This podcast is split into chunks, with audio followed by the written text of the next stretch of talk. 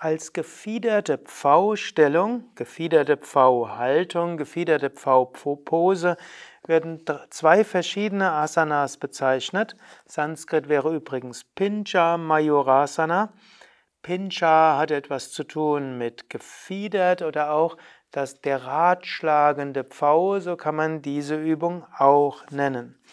Und zwar ist das zum einen der Skorpion und zum anderen als Pfau mit Kinn auf dem Boden.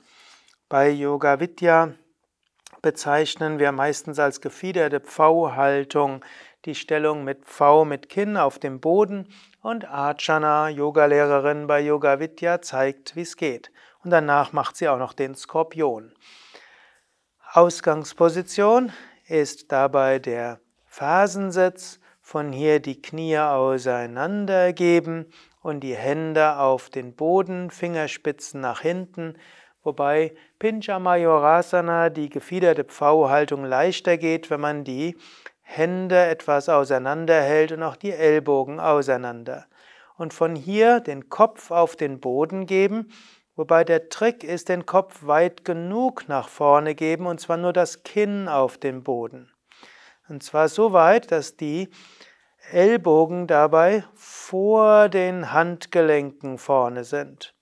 Gut, und dann von hier dann langsam die Füße heben. Gar nicht so sehr über den um Umweg des vollen Faust. Dann die Knie nach oben geben und dann langsam die Knie weiter nach hinten geben. Und spätestens hier bist du jetzt in Pincha Mayurasana im ratschlagenden V, auch genannt Pfauenfeder oder gefiederte Pfauhaltung. Dabei könnten jetzt noch die Beine fast ausgestreckt werden, nach oben oder auch zur Seite ausgestreckt werden. Und so siehst du, dass das tatsächlich so ähnlich ist wie der ratschlagende Pfau, eben der Pfau, der seine Gefieder ausbreitet. Danach bleibst du typischerweise ein paar Atemzüge lang in entweder der Stellung des Kindes oder im Fersensitz. Gut, dann die zweite Übung, die als gefiederte Pfau-Stellung, gefiederte Pfau-Haltung bezeichnet wird, ist der Skorpion.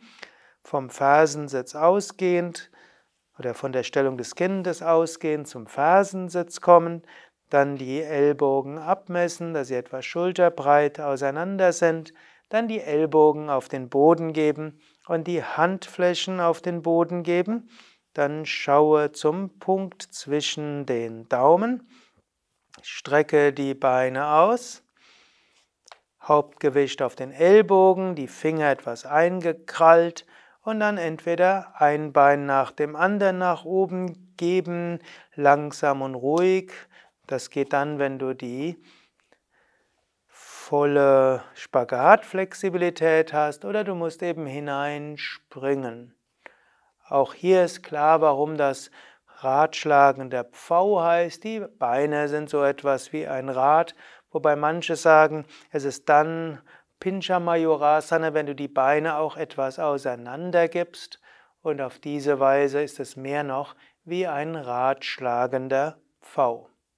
Man könnte sagen, der Skorpion mit Beinen auseinander ist der ratschlagende Pfau, deshalb Pincha Mayurasana manchmal auch als Pfauenfeder bezeichnet. Anschließend entspannst du in der Stellung des Kindes und atmest ruhig ein und aus. Wenn es dir gefallen hat, klicke doch schnell auf Daumen hoch oder gefällt mir und wenn du Ergänzungen hast oder Fragen, schreib's doch in die Kommentare. Danke.